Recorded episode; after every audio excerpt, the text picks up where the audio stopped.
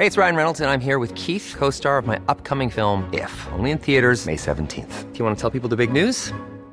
All right, I'll do it. Sign up now and you'll get unlimited for $15 a month in six months of Paramount Plus Essential Plan on us. Mintmobile.com slash switch. Upfront payment of $45 equivalent to $15 per month. Unlimited over 40 gigabytes per month. Face lower speeds. Videos at 480p. Active Mint customers by 531.24 get six months of Paramount Plus Essential Plan. Auto renews after six months. Offer ends May 31st, 2024. Separate Paramount Plus registration required. Terms and conditions apply if rated PG. Dixo presenta Factor Kaiser con Max Kaiser. Dixo is back. Una nueva manera de acercarse a la realidad y de buscar la verdad. Información trascendente. Factor de cambio. Factor Kaiser. Tema número uno, la corrupción de los López. Tema número dos, aumentó en 2 millones de hogares el gasto catastrófico en salud. Tema número tres, reescribir la historia para agradar a López. Esos son los tres temas que vamos a ver el día de hoy en el episodio número 91 de Factor Kaiser.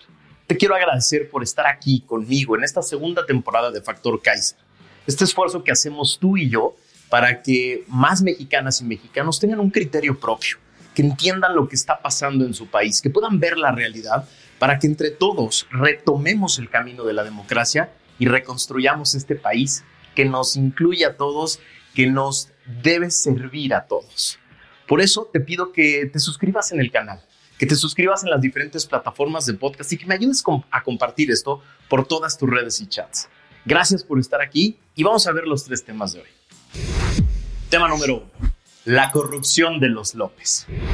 Gracias a otro bombazo, literalmente bombazo de investigación del equipo de Carlos Loret en Latinos, nos enteramos de que la familia de Ernesto Carballo Zurita, operador político de Rosalinda López, administradora general de Auditoría Fiscal Federal del Servicio de Administración Tributaria, es decir, el SAT, y hermana del exsecretario de Gobernación, Patan Augusto López, ha recibido adjudicaciones del gobierno de Chiapas por más de 478 millones de pesos, de acuerdo con una investigación realizada por Latinos. De acuerdo con este portal, la principal beneficiada ha sido Fátima Gutiérrez Obando, esposa de Carballo Zurita, ya que entre 2020 y marzo de 2023, su empresa Production Suministros GIS recibió 79 adjudicaciones directas que suman hasta 323 millones de pesos. Además, se señala que Maribel y Cristel, hermanas de Ernesto Carballo, también han sido beneficiados con al menos 15 adjudicaciones directas que suman 64 millones de pesos a su empresa Torresur.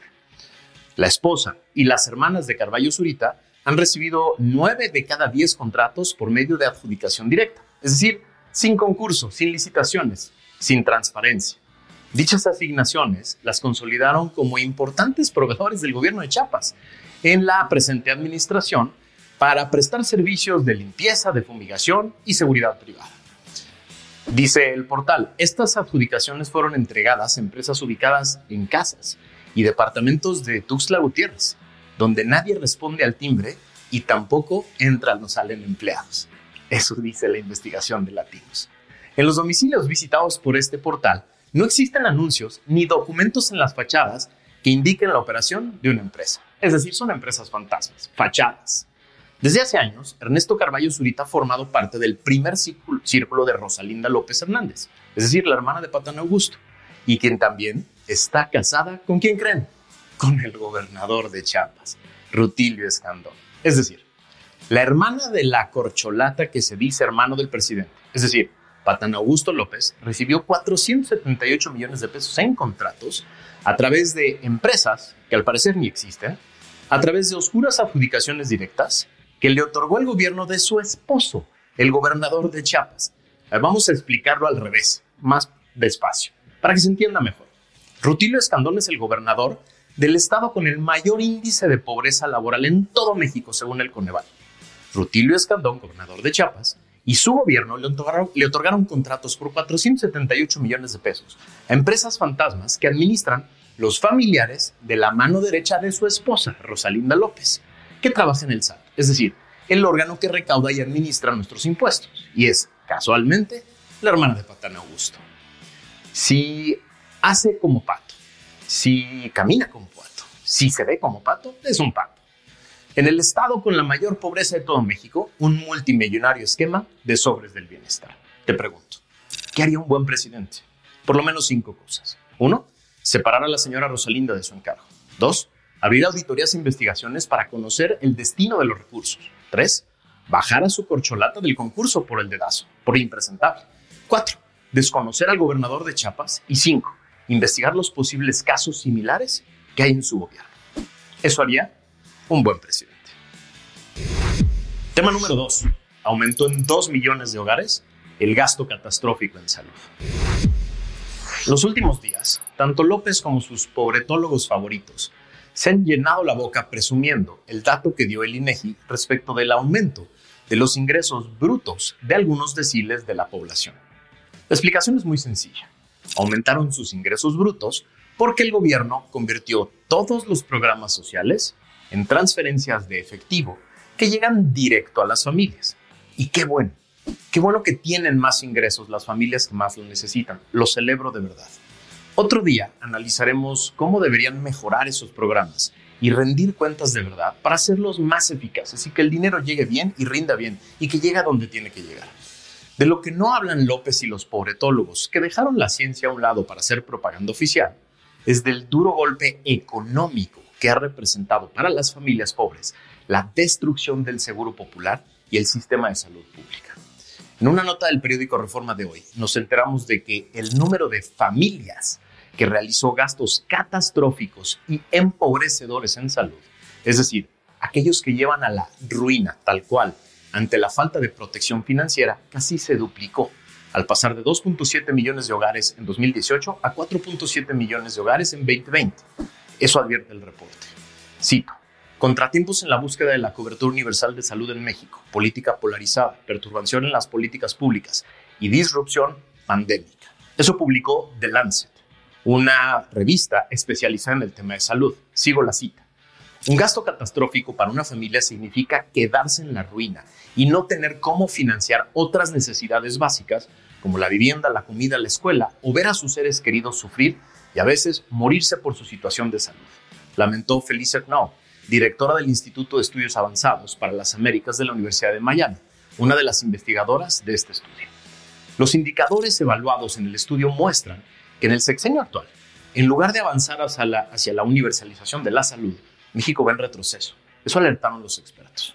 Según la encuesta nacional de ingresos y gastos de los hogares recién presentada, los indicadores continúan a la baja, pues el número de mexicanos sin seguridad social pasó de 34 millones en 2020 a 50 millones en 2022. Jaime Sepúlveda, director del el Instituto de Ciencias de Salud Global de la Universidad de California en San Francisco afirmó que la cobertura en salud que llegó a alcanzarse en 2016 era del 90%. Hoy, 50 millones de mexicanos no tienen ningún tipo de red de seguridad social. Es decir, lo que va de este gobierno, aumentó en 2 millones el número de familias que incurrieron en gastos catastróficos que los llevaron a la quiebra, a la ruina, porque el presidente dejó sin seguridad social a 50 millones de mexicanos. Te pregunto, ¿qué hubiera hecho un buen presidente? Convocar a las y los mejores expertos en salud pública, finanzas públicas y derechos humanos para fortalecer el seguro popular, para corregir sus defectos, para combatir la corrupción del sector salud, para crear el mejor sistema de abasto y administración de medicinas y equipo, para escoger a las personas más capacitadas y con más experiencia a dirigir y administrar el sistema de salud pública. Un buen presidente se hubiera ocupado de los más pobres, se hubiera ocupado del derecho a la salud, no solo de que recibieran más recursos en efectivo, sino que uno de los derechos más importantes y el que tiene la capacidad de arruinar, de quebrar a una familia completa, se mantuviera y se mejorara, llegara de manera universal a todos, incluyera a todos y los hiciera efectivos. Eso hubiera hecho Tema número 3. Reescribir la historia para agradar a López. Prácticamente diario, desde que empezaron a circular los ilegales libros de texto gratuito, porque se hicieron al margen del método que manda la ley, han sido descubiertos nuevos errores que van desde idioteces hasta cosas muy graves. Obvio, estos fueron minimizados por el impresentable señor Arriaga en una conferencia de prensa haciendo gala de una de las características más importantes del obradorato, la nula capacidad de autocrítica. Nada se corrige, todo se tiene que defender. El presidente, en su mañana de hoy, presumió que el prestigiado Sindicato de Trabajadores de la Educación, al que le ha regalado todo tipo de privilegios y concesiones, como por ejemplo poner a una de sus integrantes al frente de la SEP, avala los libros. Qué sorpresa, ¿no? Dejando a un lado en esta ocasión las centenas de errores de los libros, es muy importante que hablemos del intento de reescribir capítulos muy importantes de la historia de México.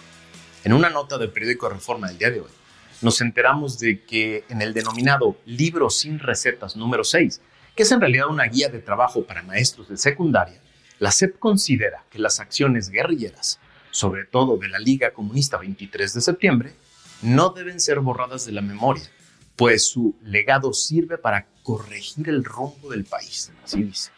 En el texto, el asesinato en 1973 del empresario regio montano Eugenio Garza Sada, presidente de Cervecería Cuauhtémoc y fundador del Tecnológico de Monterrey, es reseñado no como un delito, sino como un error de los guerrilleros. En la explicación de ese crimen no existe un secuestro, sino un intento de retención. Y tampoco hay una ejecución, sino la pérdida de una vida. Nunca refiere a un homicidio, sino incluso habla de la ausencia de Garza Sada. Cito, el secuestro como arma político-militar no fue una estrategia en donde la Liga Comunista 23 de septiembre lograra alguna victoria. El primero de sus descalabros ocurrió el lunes 17 de septiembre de 1973 al intentar retener en Monterrey Eugenio Garza Sada, ícono y leyenda del empresariado mexicano en cuya acción perdieron la vida el empresario, su chofer y dos elementos del comando guerrillero. Dice el denominado libro Sin Recetas número 6 que da pautas a los maestros de cómo desempeñarse en las aulas. El libro dedica su primer y principal capítulo a la historia de grupos armados en México que, según dice, en numerosos momentos el Estado se esforzó en silenciar. Sigue ahí como un murmullo que nos despierta por las noches y nos ayuda a corregir el rumbo. Eso dice. El capítulo titulado Soñaron con asaltar el cielo subraya que más allá de las bajas y las acciones desafortunadas, la existencia del radicalismo era ya un hecho incuestionable en los imaginarios colectivos. Agrega, sigo citando, a pesar de la guerra de baja intensidad, de la manipulación informativa en los medios y los esfuerzos por, anularlos, estos grupos seguirán manteniendo su vigencia. Eso dice, y esto es gravísimo. Es claramente un intento de manipulación de la historia para darle gusto a algunos miembros del movimiento que llevaron a López a la presidencia en detrimento de la historia de México y del criterio que deberían tener niños y maestros sobre el tema. ¿Quieren justificar a las guerrillas y sugerir que sus métodos siguen vigentes?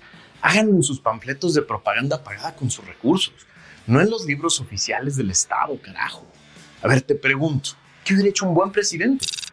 Convocar a los mejores historiadores de México, a los mejores pedagogos, maestros y padres de familia para diseñar libros de texto que describan y expliquen la historia real de México sin miedo, sin tabús, pero también sin adoctrinamiento ideológico del grupo en el poder.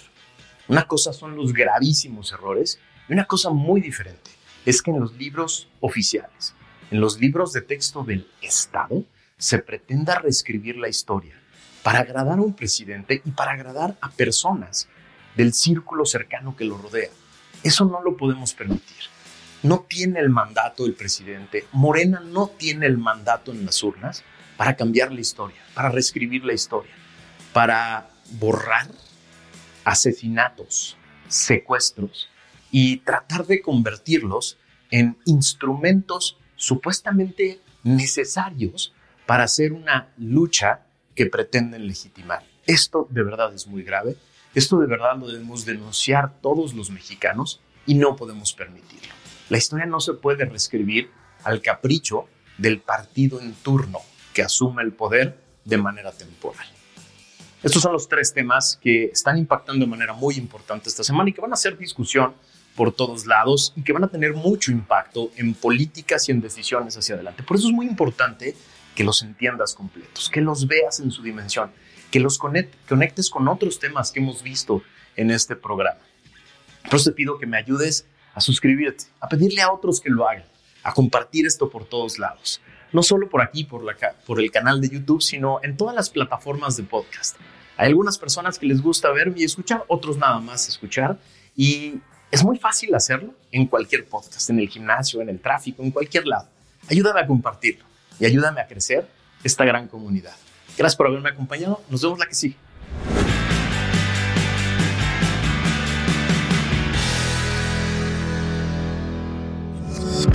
Dixo is back.